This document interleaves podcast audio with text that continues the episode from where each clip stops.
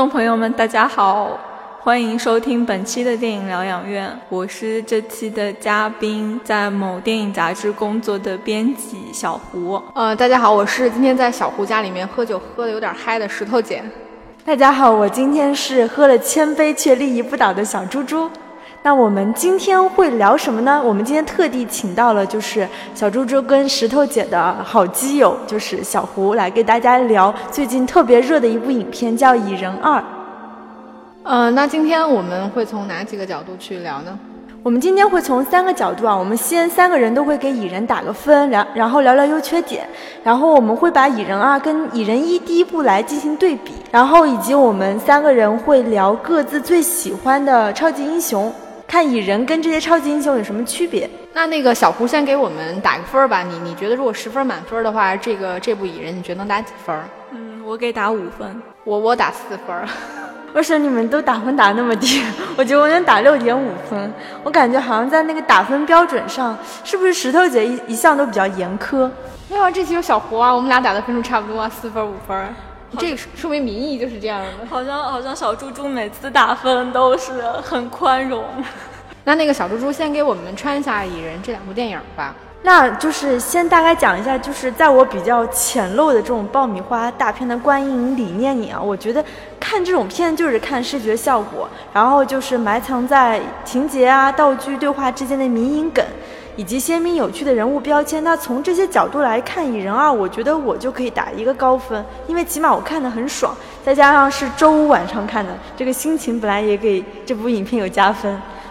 那先带大家来回顾一下，就是这两部蚁人的故事以以及在漫威宇宙中的时间线。蚁人呢，总共在三部漫威系列的影片当中出现过，第一次就是在那个二零一五年的单体片《蚁人一》。接着就是在二零一六年的美队三出现过。那我们知道那个索科维亚协议就是复联二事件后，就是政府为约束超级英雄而制定的一个法案嘛。那蚁人斯科特他在内战中加入美国队长带领的反对派，所以他一直宣称好像跟美队很熟。所以再一次出现呢，就是在刚刚上映的单体片《蚁人二》。那这部片子的背景就是斯科特因为遭到了政府的软禁和监禁，所以要在家里面蹲两年。这就是为什么斯科特没有出现在复联三和那个灭霸对抗的英雄队伍当中的原因。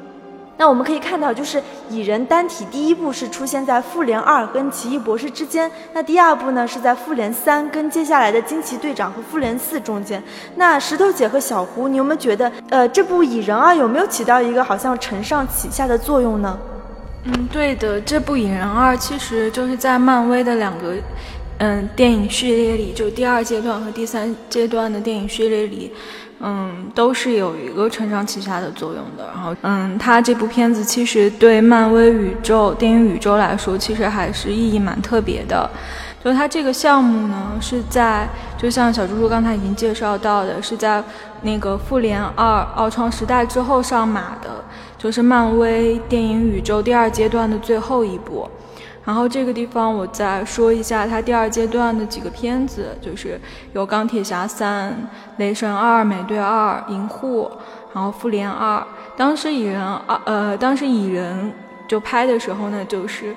起到就在那个第二阶段的最后，就是起到一个起承转合的作用。当时定调就是温情有趣这样的一个调性。到第三阶段就是美队三、奇异博士、银护二、蜘蛛侠、英雄归来、雷神三，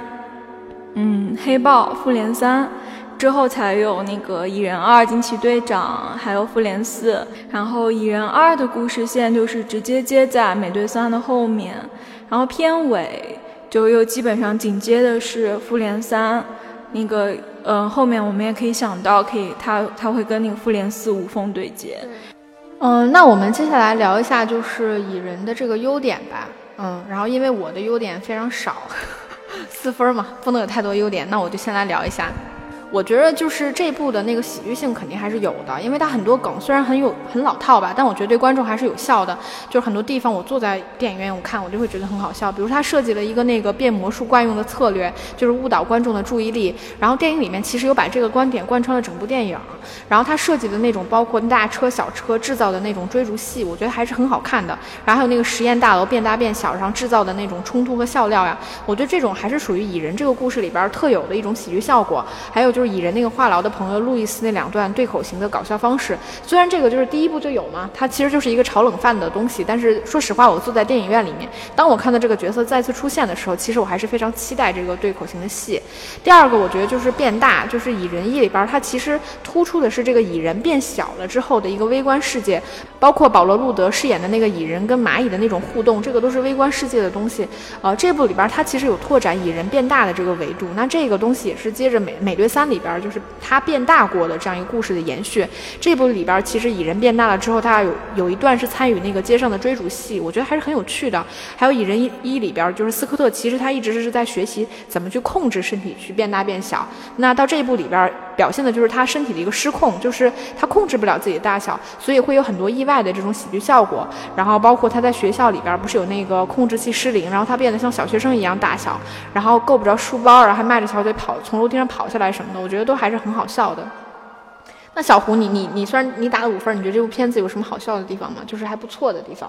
呃，其实我只打了五分，但我觉得就看完之后，这个片子还是一部合算是一部合格的漫威电影。它没有太大的惊喜，但是搞笑的地方都还是蛮搞笑的，角色也都还挺可爱的。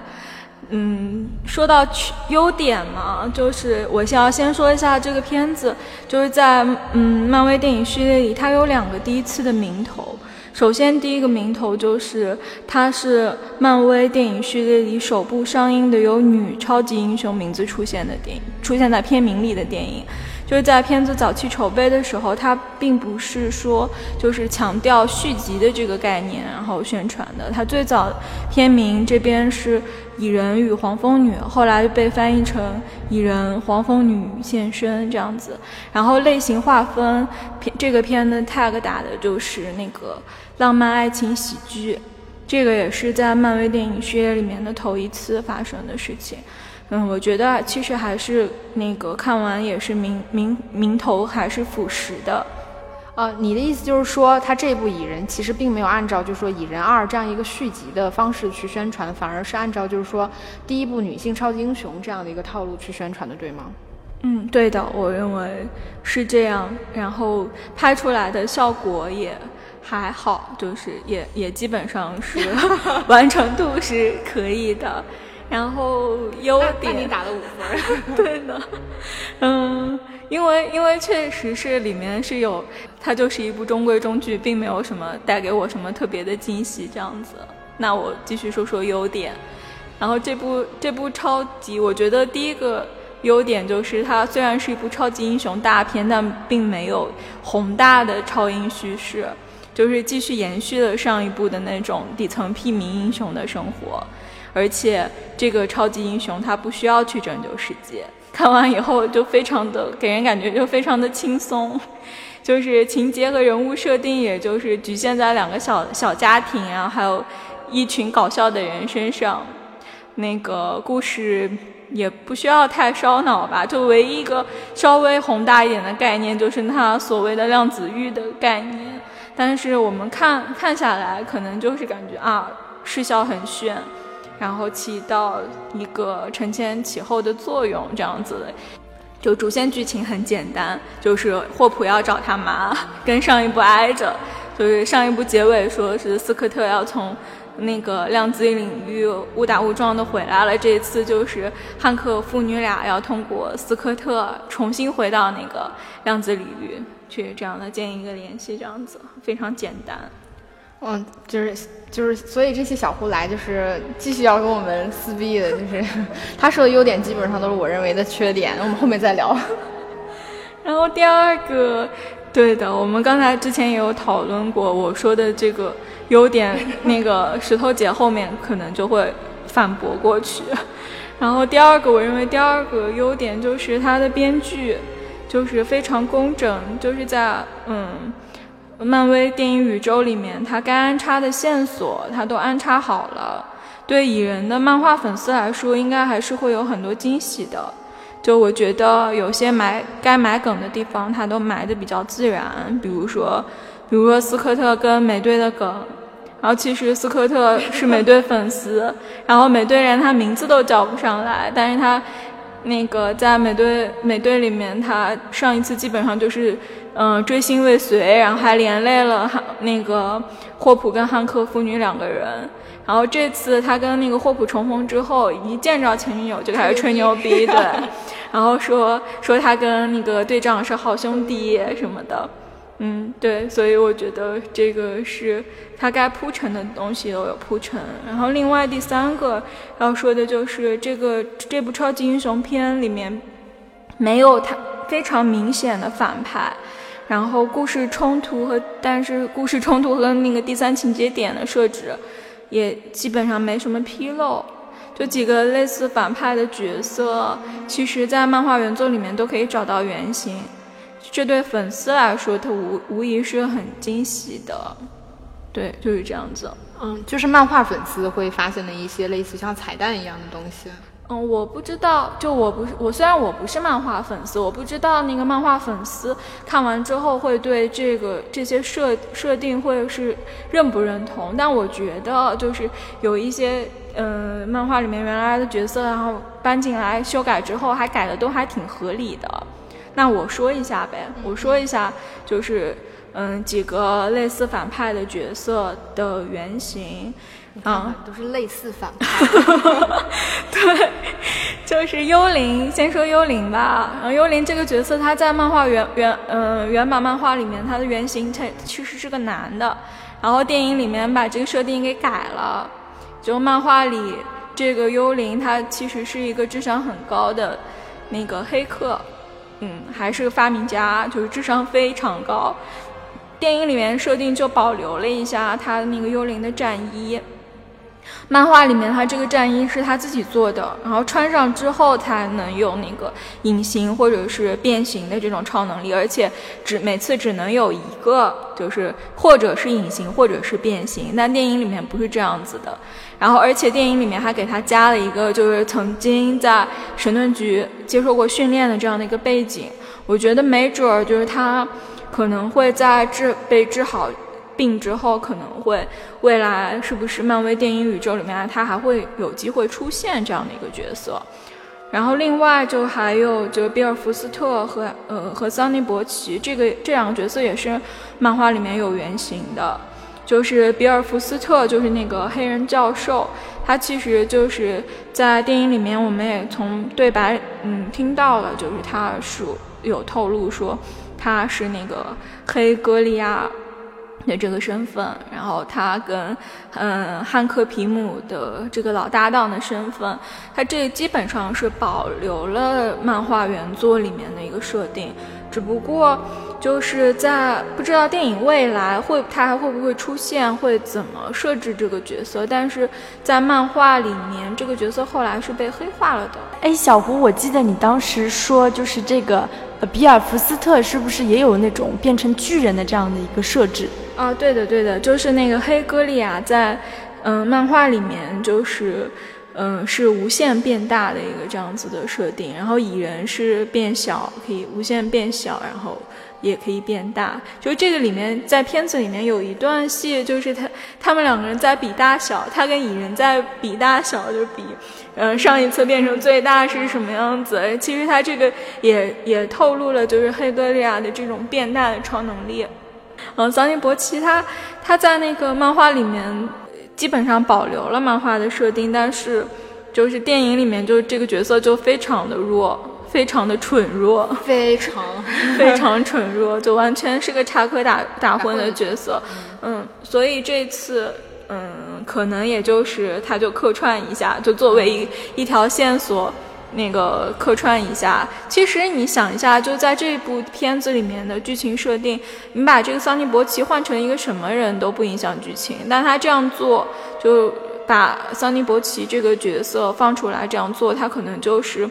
嗯，会有作为一个粉丝彩蛋这样的出现。关于那个桑尼伯奇，我在想，就是它里面不是不不断提到它背后有一些就是很不差钱的那个金主嘛？我在想有没有可能是钢铁侠或者是钢铁侠的竞争对手想要去买到这个量子隧道的这个技术？这个应该，这个呃，这个属于您的脑洞。然后就是吉米吴这个，嗯，角色，他他在漫画里面是一个神盾局特工，然后实际上他那个呃角色的原型，他是一个蚁人的粉丝，然后这点在电影里面我们也可以看出来，就是这个设定保依然保留下来了，嗯嗯。就比如说，它里边不是有就是学蚁人教他变的那个魔术，然后还有就是他后边什么很隐晦的邀邀那个蚁人出去吃饭这种，我觉得还是能有这种，就是说他是蚁人的粉丝这种很暗线埋着的感觉，嗯。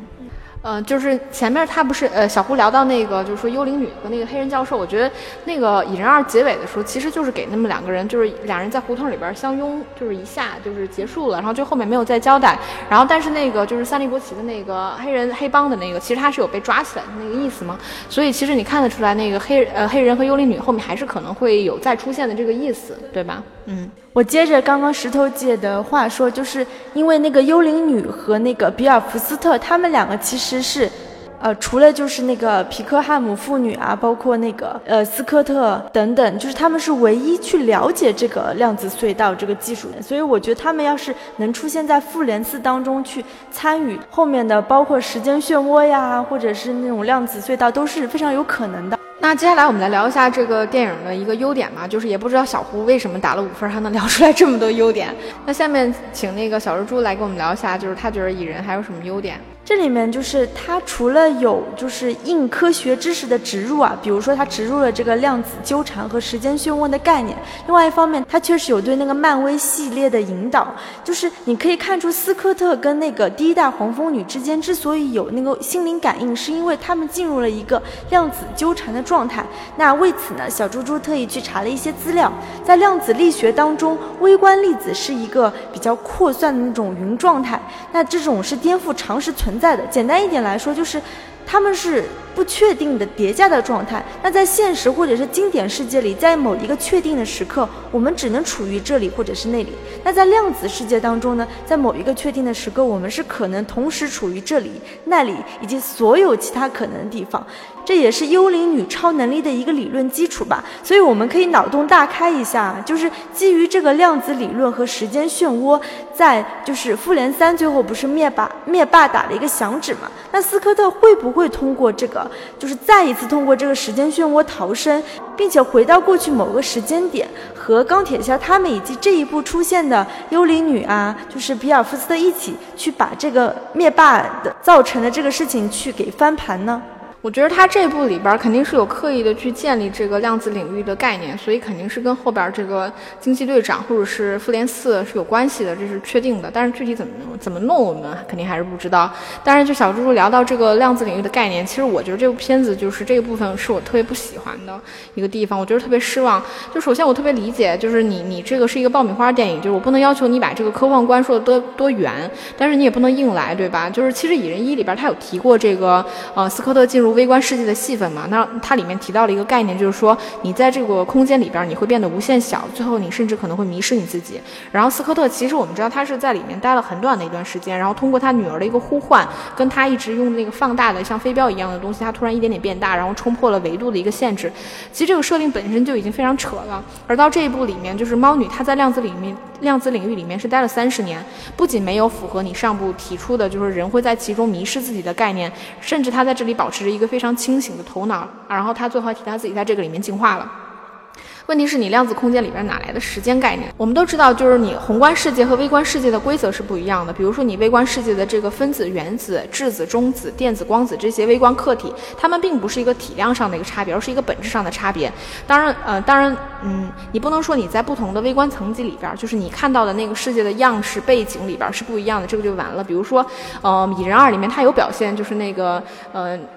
迈克尔·道格拉斯进入那个呃量子领域的时候，他通过不同的层级的时候，他其实是有一些不同的背景和和物体的显现。但是事实上，这些不同的那个微观空间，它不可能仅仅是一个背景上的差别。就是说，你不可能穿越到其中，你人还保持一个三维空间生物的完整性。我觉得这个简直是闻闻所未闻。这个就好比说你在画上，就是一个平面的纸上画了一个画，就你画了一个人，那它其实是一个二维空间的东西。只要在不改变它本质的情况下，哪片哪怕这个纸张无限放大，那人在其中可以无限放大，那它也只是在二维平面上的放大，它不可能直接突破维度的限制变成一个三维的人。而你到了量量子领域里边，你直接实现改变大小的，就是直接破壁元，这个根本不是一个科幻的概念，因为我们都知道它就是通过大小来改变你从微观到宏观这样一个东西。我觉得你这完全是瞎扯淡，而且你又前面就是那如果是这样的话，你又何必煞有介事的前面让那个黑人教授去上课啊，对吧？然后回头又在那里收收集这种粒子，这个就是一个呃很科幻观的东西，嗯，包括它。前面量子空间的那个设计，我觉得也非常难看，就跟那个蚁人一和奇异博士相比，我看不出来任何的区别和进步吧。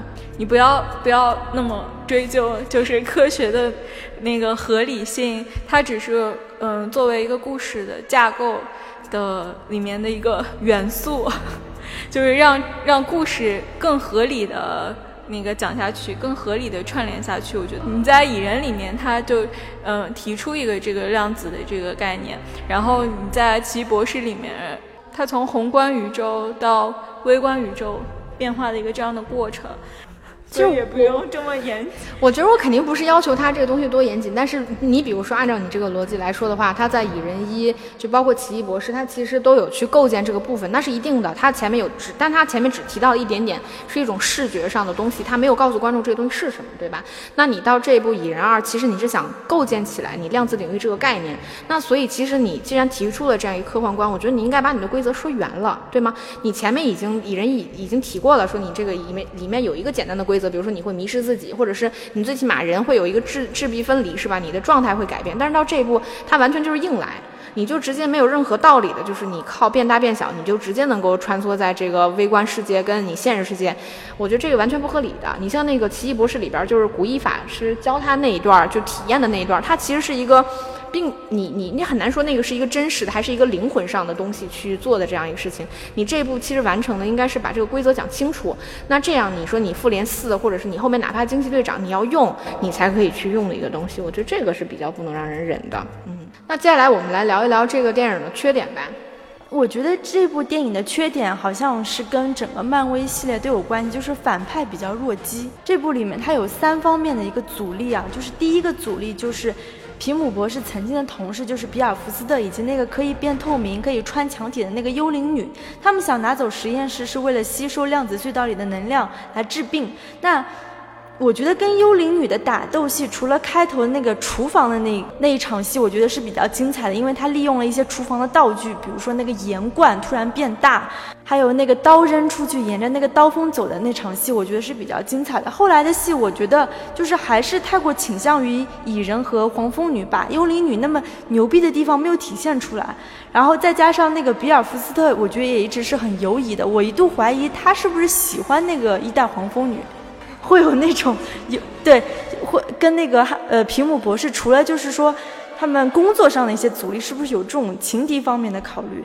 那第二个阻力就是贩卖高科技的那个桑尼伯奇，他是一个黑市商人。那他跟他的手下感觉就是整部戏的一个笑料承担者，就是纯粹来搞笑的。第三个阻力就是更加弱鸡的那个 FBI。我在想，就是整部。影片它其实是走一个轻松愉悦的救人路线嘛，那反派的功能确实是陪衬，这个是不是为了缓解就是复联三，因为灭霸太威风了，大家看完以后很沮丧的心情，所以特地需要这部蚁人二来调和一下。灭霸肯定是呃，在漫威宇宙里面是最厉害的反派，所以所以说没有必要说那个来对比一下这部里面的反派是不是最强之类的。但但他就是很弱，对，是很弱。没有这部的，我觉得这部的一个特点就是没有一个明显的反派。嗯，我我的缺点也比较少。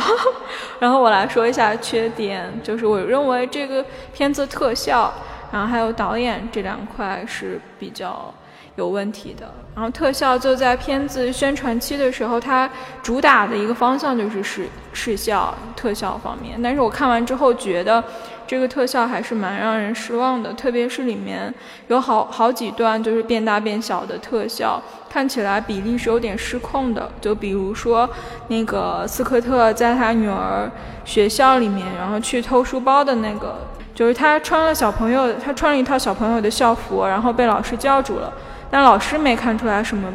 异常，不过那个校服的那个大小，然后跟他身上、跟他身体的比例，就正常人一眼望过去，就绝对是绝对能看出来这个是有一些问题的。然后还有一些东西，就是比如说变小之后的物体，还有鸽子，啊跟那个实际世界的这个比例的切换。就是在切换的过程中，感觉就是有一些比例是失控的，这让人在观感上面就感觉到有一些不适。嗯，就是你，你比如说那鸽子，他们第一次是那个模型车出来的时候，旁边有一鸽子巨大的眼睛放在那个车，其实这个明显是不符合比例的。还有我印象比较深的就是那个实验大楼，它在那个海边儿吧那个地方，它落成的时候变大的时候，我觉得那个比例也是有问题的。一代黄蜂女她在第一部的时候不是已经有那个翅。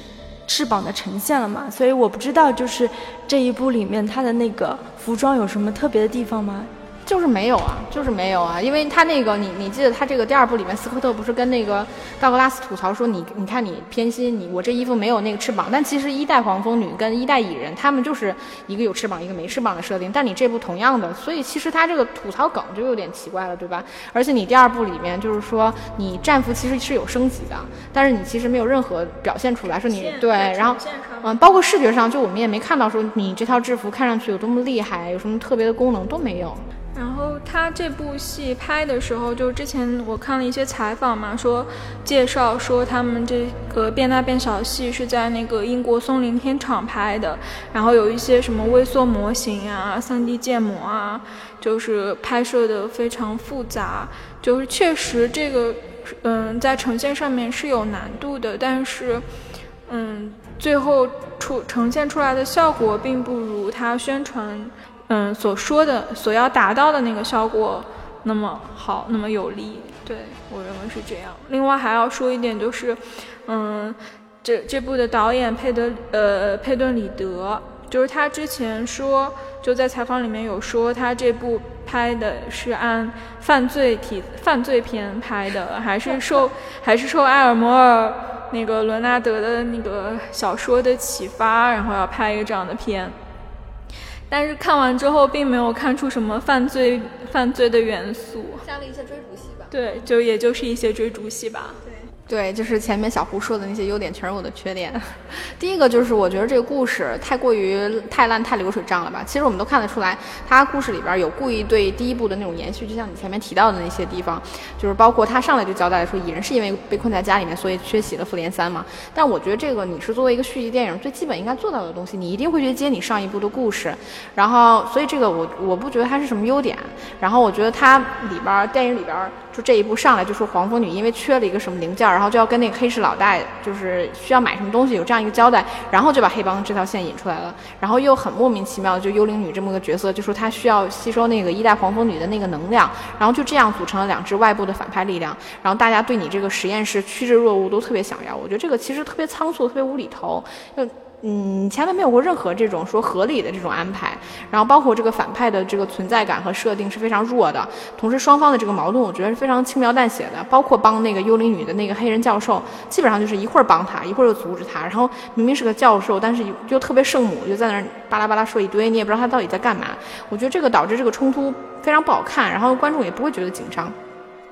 其实我理解，就是这部蚁人的单体，它其实是为了从漫威的那个时间线里边脱离出来。包括蚁人一里边，其实它也只有那个猎鹰出来晃了一下嘛，对吧？然后其实是为了把蚁人这个角色引到美队三里边。然后到这一步呢，蚁人其实完全跟那个复联里边的所有人物都脱节了，他没有任何复联里面的超级英英英雄人物介入。只有在结尾的时候，我们看到的就是蚁人是因为他在那个量子空间里边，所以他躲开了灭灭霸的那个响指的屠杀。然后，但我觉得你这故事其实分得太开了，因为你漫威十年了。然后你现在插在这一步插在这个复联三和惊奇队长复联四中间，但是你故事脱节到了这种程度，而且我觉得蚁人的故事其实你并不是说像奇异博士或者是你银护系列，它是一个单独的宇宙，你就是一个社会地呃地球社会的一个普通老百姓，你穿上制服上位的，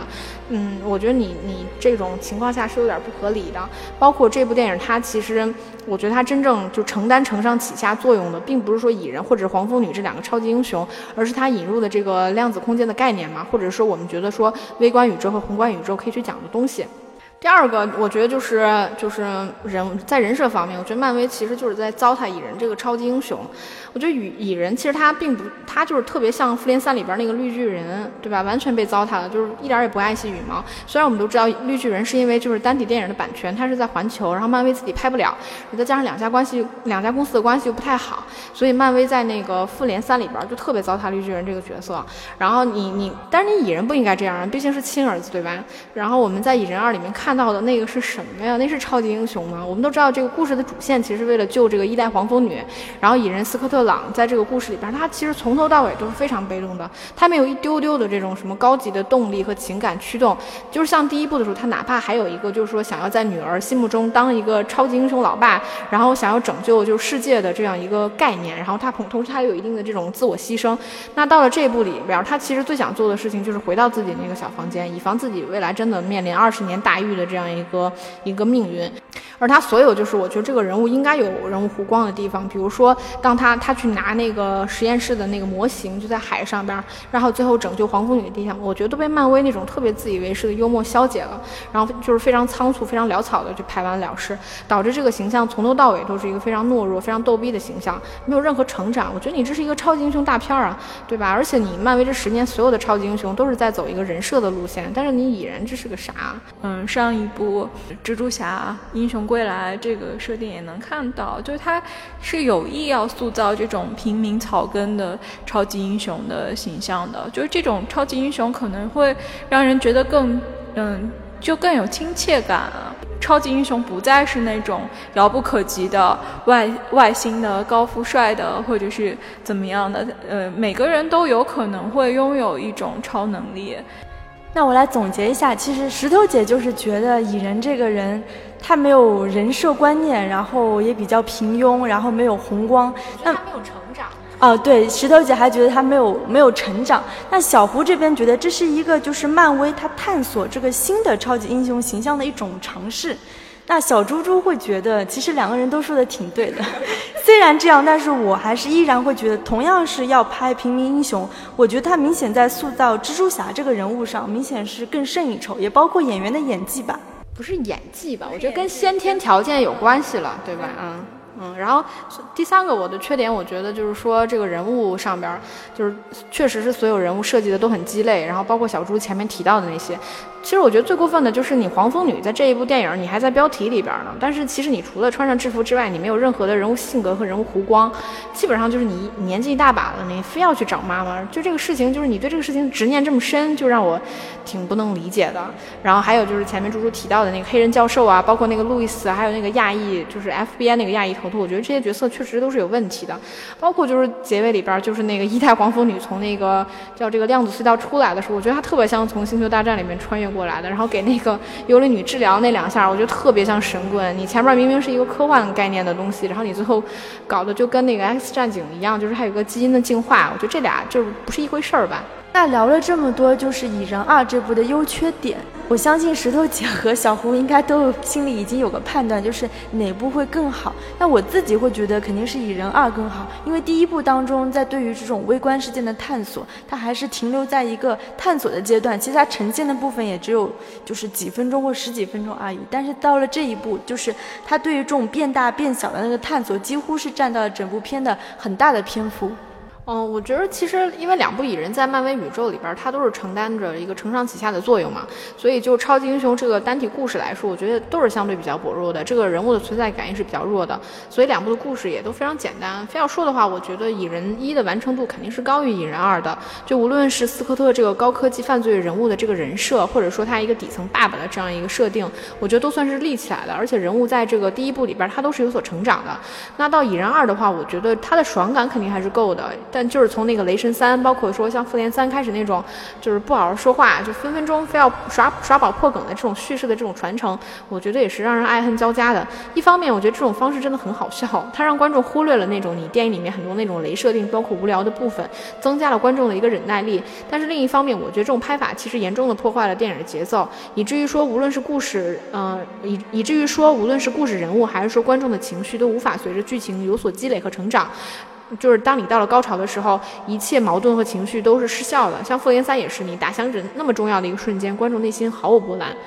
然后像蚁人二里面，就是你作为超级英雄，你在命悬一线的时刻，你要拯拯救黄蜂女啦，然后你人物要有弧光啦，但是这个时候你因为你没铺垫过这个人物的情感和一个升华或者他的一个转变，以至于你临了来这一下子，观众就是毫无毫无变化的，就是毫无反应，然后你整个营救任务，我觉得也是就就这样戛然而止了。那小胡，那你你其实更喜欢蚁人一还是蚁人二呢？嗯，